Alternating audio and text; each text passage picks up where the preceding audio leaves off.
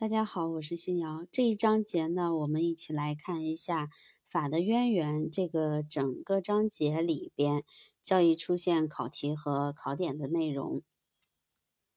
法的形成的过程总是基于某种动因和进路，选择和提炼一定的资源，以实现权利和权利的制度性配置的过程。这种使法得以形成的资源、进路和动因，就是法的渊源。法的渊源是由资源、进路和动因三项基本要素所构成的综合事物。法的渊源的资源性要素是法具以形成的原料性或材料性要素。在法的渊源三要素中，是更基本的要素。法的渊源的进路性要素是法得以形成的途径性要素，是资源性与动因性要素同法之间的桥梁。法的渊源三要素中的动因性要素是根本要素，在各种动因要素中。社会物质生活条件和占统治地位的生产关系的类型有具根本性。法的渊源的价值，这个知识点通常会以简答和论述的方式出现，也是经常会考的一些考点。法的渊源价值：一、法的渊源是某些法的直接来源。二、法的渊源是某些法律规则、法律原则和法律制度的来源。三、法的渊源是某些法的精神品格、文化特色、社会特色、先进经验的来源。四、法的渊源中的立法、行政、司法等进路性渊源是法和法律制度得以形成的基本途径。五。法的渊源也包含着使法得以形成、存在和发挥作用的根本动因。以上五点为法的渊源价值的概括。在法的渊源转变为法的过程中，其价值实现有自觉型和自发型两种基本情形。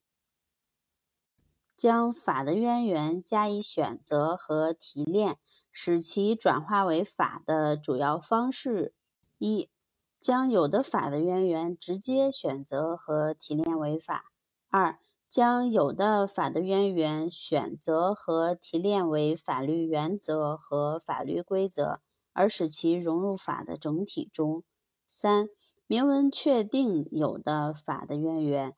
在必要时，可以具有法的效力，直接起法的作用。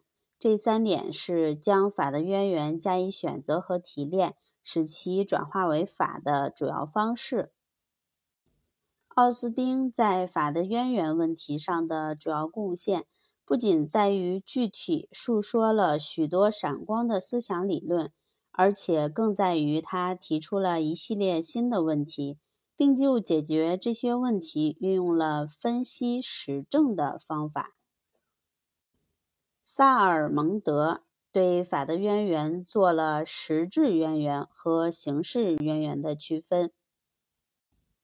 法的渊源意识的觉醒，主要是法律学人和法律实务人员的法的渊源意识的觉醒。这同法的意识的觉醒在主体上有明显的差别。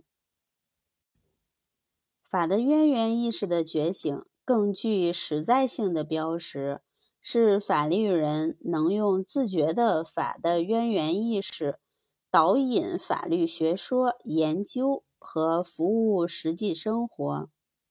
这里还有一个比较重点的一个内容，就是。